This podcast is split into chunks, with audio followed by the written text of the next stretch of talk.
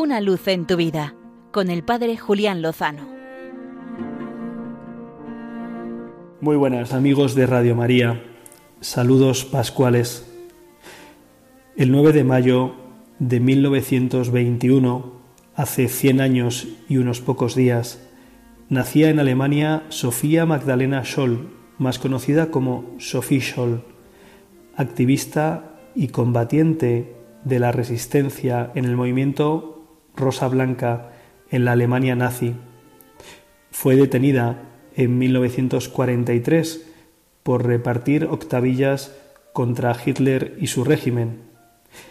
Era estudiante de biología y filosofía en la Universidad de Múnich. La condenaron a muerte por alta traición y la ejecutaron en la guillotina. La Rosa Blanca fue un grupo organizado en la Alemania nazi durante la Segunda Guerra Mundial que abogaba por la resistencia no violenta contra el régimen. Se fundó en verano de 1942 y existió apenas unos meses hasta febrero de 1943. Los miembros de la Rosa Blanca, todos ellos cristianos, redactaron, imprimieron y distribuyeron tan solo seis panfletos en las que se animaba a la resistencia contra el nacionalsocialismo. Junto a Sophie Scholl estaba su hermano Hans y otros compañeros de la universidad, Alexander Smorel, Willy Graf, Christoph Probst y Kurt Haber.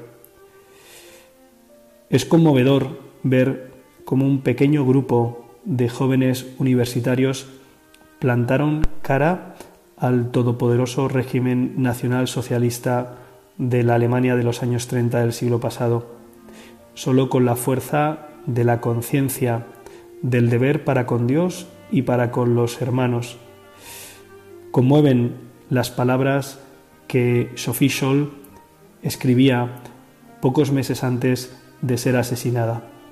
Decía así, Cuando miro a los hombres a mi alrededor y también a mí misma, siento un enorme respeto ante las personas, pues a causa de ellas Dios ha descendido.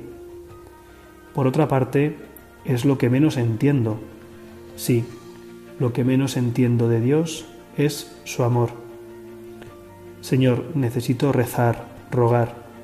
Sí, tendríamos que tener siempre presente cuando nos interrelacionamos unos con otros que Dios se hizo hombre por nosotros. Recomiendo vivamente profundizar en la figura de esta joven alemana, así como del movimiento Rosa Blanca de resistencia ante el totalitarismo. Recomiendo leer la novela del mismo nombre que el movimiento Rosa Blanca o también la película y sobre todo empaparnos de ese espíritu de lealtad, de amistad, con Dios y entre ellos, y de compromiso por la verdad, por el bien común, incluso hasta llegar a la entrega de sus propias vidas. Son un testimonio vivo de cómo incluso en el régimen más terrible puede haber voces, conciencias, vidas que proclamen la verdad, la belleza y la conciencia.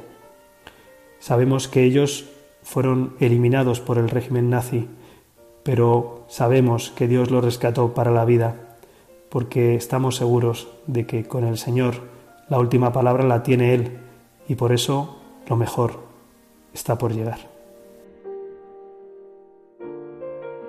Una luz en tu vida con el Padre Julián Lozano.